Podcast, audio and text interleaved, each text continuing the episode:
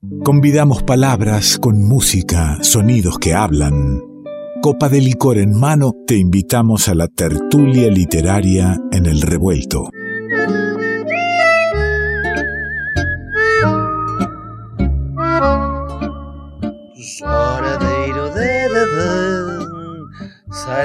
Ay, qué gusto, qué gusto tener la mano cerquita, encontrarme. Hace mucho que no la veía.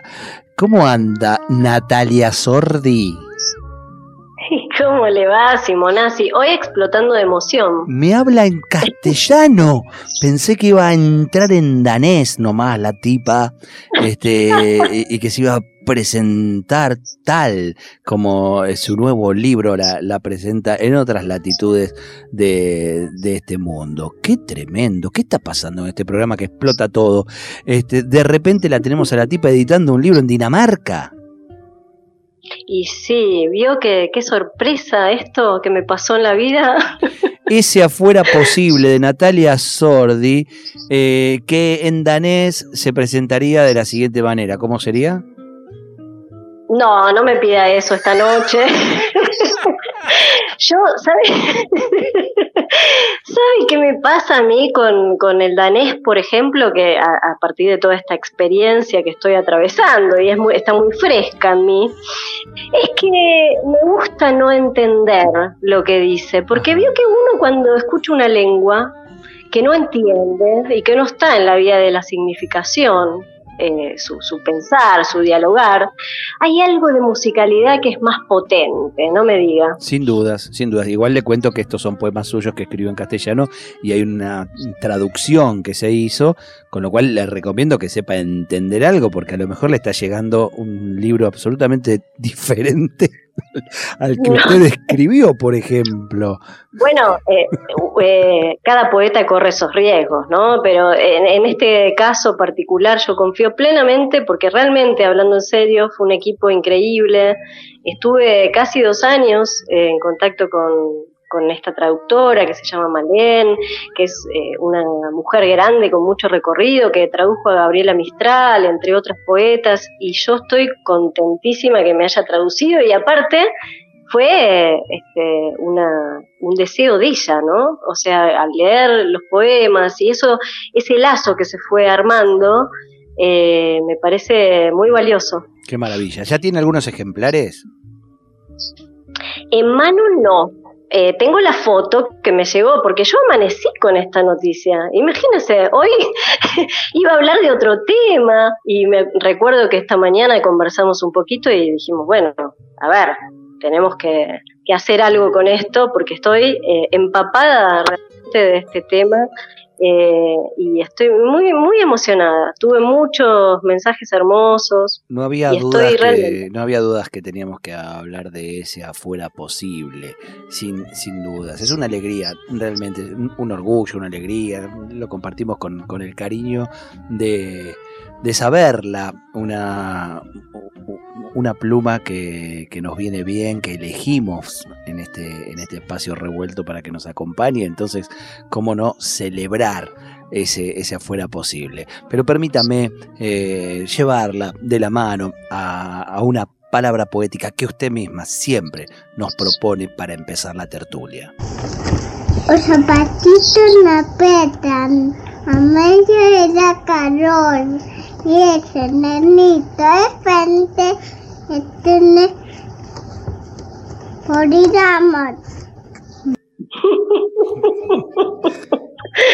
Ay, ay, ay, usted sigue con la línea de las emociones. ¿De, dónde viene? ¿De dónde viene esta, esta grabación?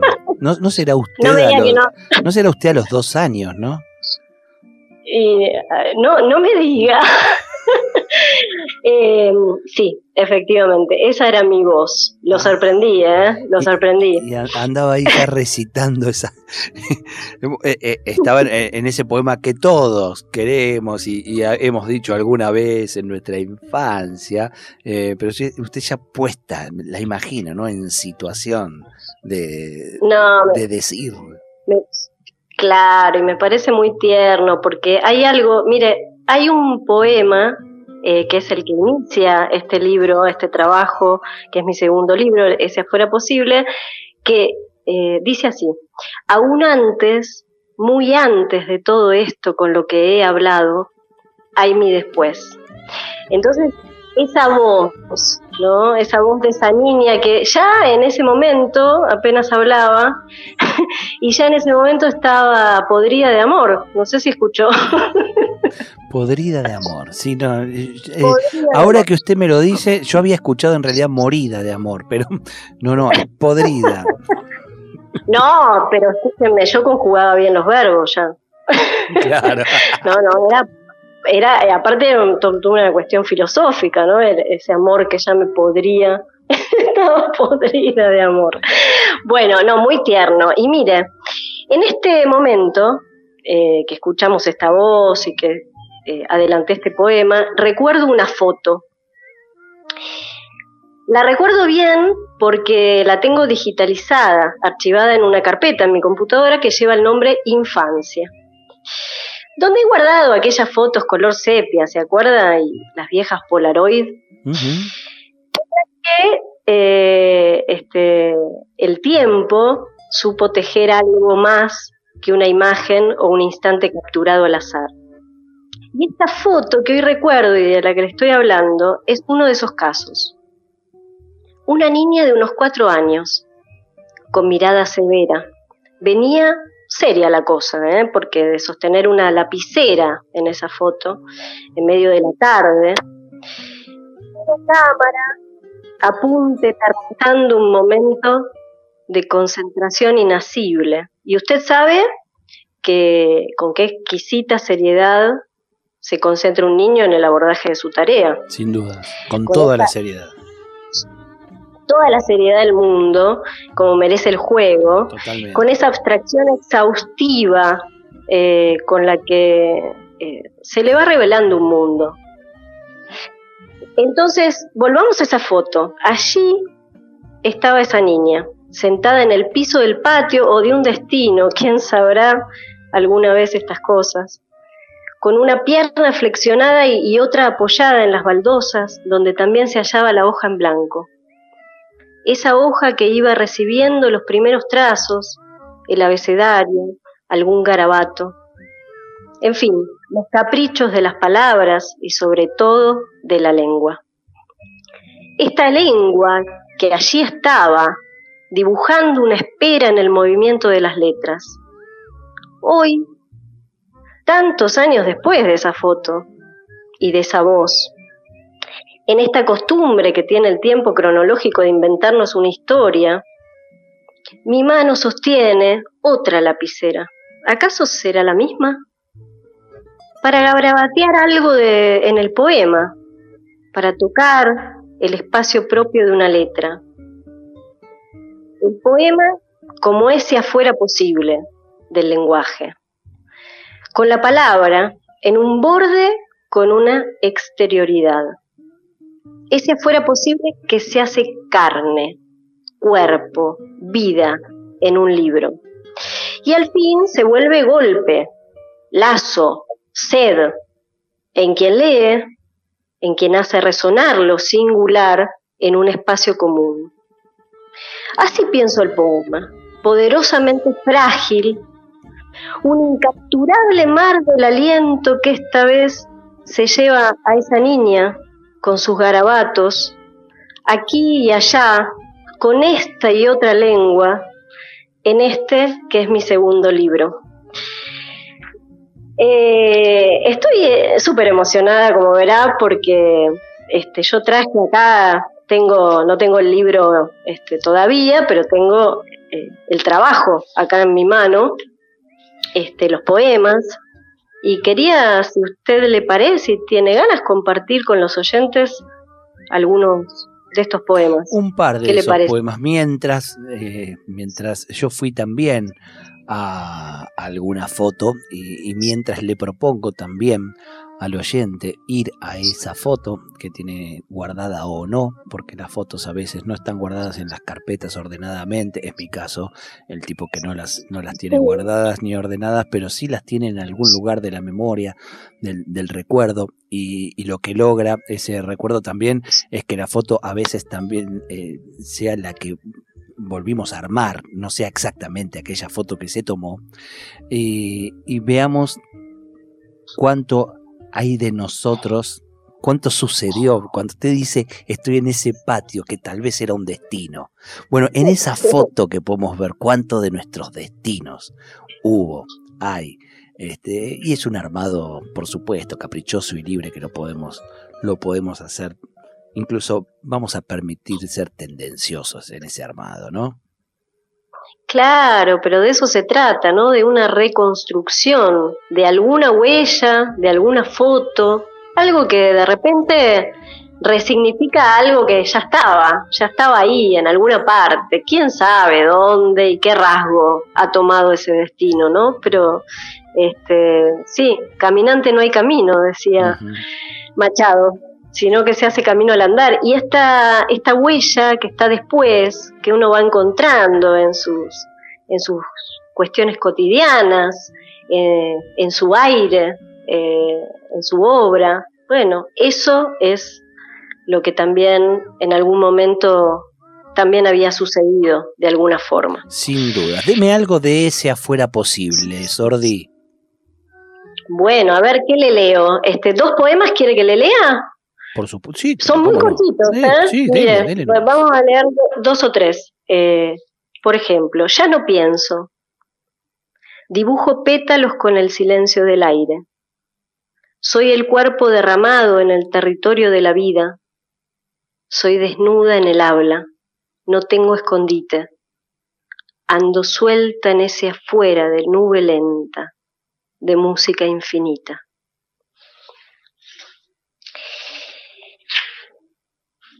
Voy con otro. ¿De cuándo Sí. ¿De cuándo en vez atraviesa el umbral que cuela en sus ojos agua de vida? Expulsa pájaros, pétalos, colores, fértiles senderos opacos de una luz milagrosa. Ella sabe del silencio de las flores no sabe que guarda los secretos más valiosos de un encuentro con la nada. Y voy con el último, para, viste, para, así, para armar como un clima que puede seguir después con los lectores del libro. ¿Cómo no? ¿Cómo no? no voy a escribir lluvia, Solo abriré estos mares dulces con su ruido de niebla en algún rincón de la mirada. Natalia Sordi acaba de editarse en Dinamarca, ese fuera posible, y pronto en castellano lo tendremos por aquí, seguro. Y en este pequeño adelanto, en este convite de algunos poemas, algunas palabras, eh, está el seguir luego al resto de, los poemas que vendrán y seremos lectores de, ese libro. Siempre agradecido, siempre con ganas de, más tertulia, de, continuarla, eh, porque son esas charlas que no se terminan, que abren ventanas y que, y que por esas ventanas no escapamos, sino justamente vamos en búsqueda de, de quién sabe qué, pero siempre en búsqueda, mi querida siempre en búsqueda de algo que eh, en algún momento se perdió y se vuelve a encontrar, ¿no? Como este poema con el que quiero cerrar esta noche, si me permite. Pero claro. llevo en mí la pequeña y serena libertad de lo que está perdido. Y yo se lo puedo pedir de vuelta porque algo le interrumpió el, el inicio nomás y lo quiero escuchar de vuelta. Llevo en mí la pequeña y serena libertad de lo que está perdido. Mi querida, le mando un abrazo hasta cada momento y siempre un gusto celebrar en este caso la edición de, de este libro, pero siempre celebramos la posibilidad de tenerla en el revuelto. Un placer, eh, levanto mi copa y gracias por este espacio, Simonazzi. Las tertulias revueltas con Natalia Sordi siempre se disfrutan, se celebran y se acompañan con música, por supuesto. Ahí estuvo Natalia Sordi, aquí está Mariana Accinelli. Nada menos del disco Tiempo en el Tiempo de Buenos Aires, Morena está sonando en el revuelto. Viento que vino del sur fue su ardor de muchacha. Polen moreno en la piel y en su voz la fragancia. Trajo el aroma feliz de la flor de su patio ganas de darse y vivir desvelaban sus manos.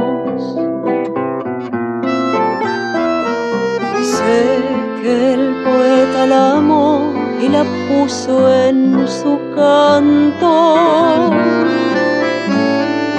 Y que su canto lloró cuando la vio partir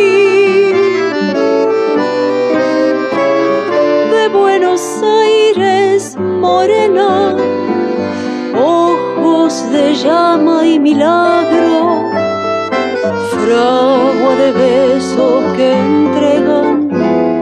labios quemando. Hola Ale, aquí Mariana Chinelli.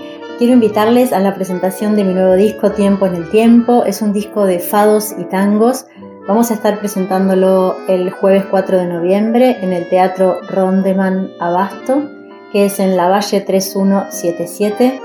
En la presentación van a estar casi todos los músicos que grabaron, que son lujazo de musicazos eh, con los que conté para este nuevo material. Ojalá nos veamos ahí y bueno, un saludo grande para todos ustedes. de amor y el adiós la desangra. Hay que robarla del sur y a la vida llevarla, la luz de su risa robada.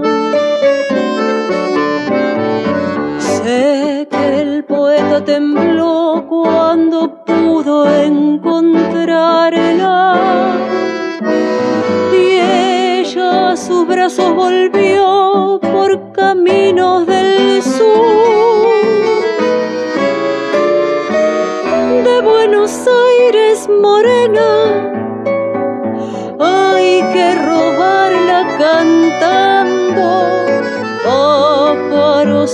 y estrellas la vienen llamando.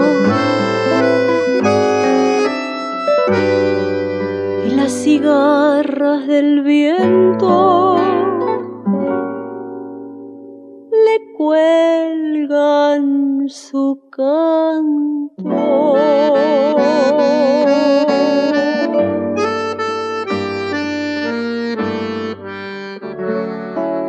Revuelto de radio el todo es más que la suma de sus partes.